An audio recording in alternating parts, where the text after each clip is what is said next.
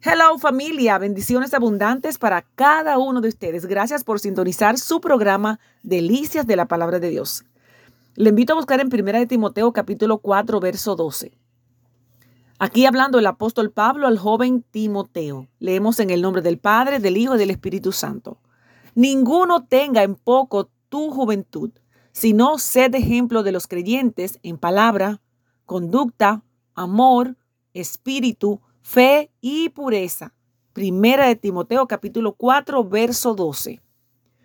Un capellán es un encargado del servicio religioso, dígase un pastor o un sacerdote. Este, este capellán cuenta que se acercó a un herido en medio del fragor de la batalla y le preguntó, ¿quieres que te lea la Biblia?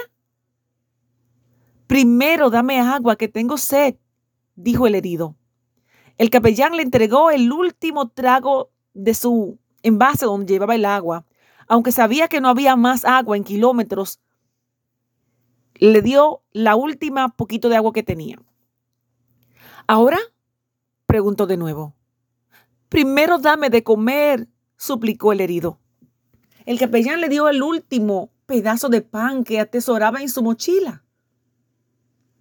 Tengo frío, fue el siguiente clamor y el hombre de Dios se despojó de su abrigo de campaña a pesar del frío que, se encontraba en ese momento. Él cubrió al lesionado. Ahora sí, le dijo al capellán, háblame de ese Dios que te hizo darme tu última gota de agua, tu último pedazo de pan y tu único abrigo. Quiero conocer su bondad. Dijo alguien, prediquen el Evangelio por doquier y si es necesario, usen palabras. Repito, prediquen el Evangelio por doquier y si es necesario, usen palabras. ¡Wow!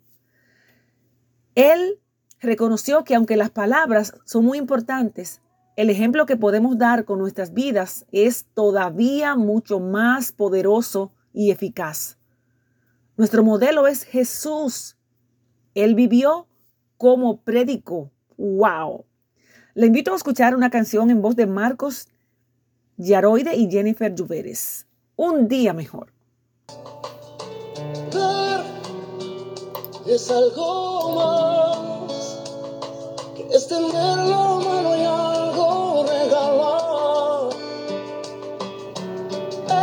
Es más especial cuando lo haces sin nada cambio esperar.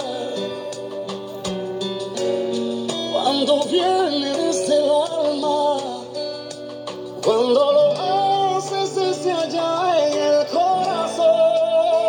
Dale al que tiene sed, dale al hambriento de comer.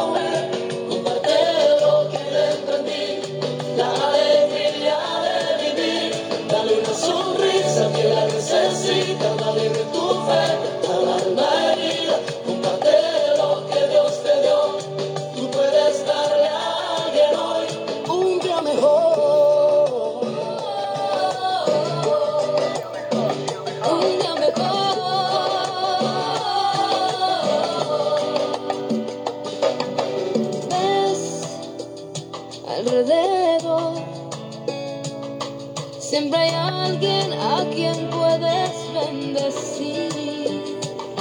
Y cuanto menos un abrazo y una oración. Toma un minuto y dura todo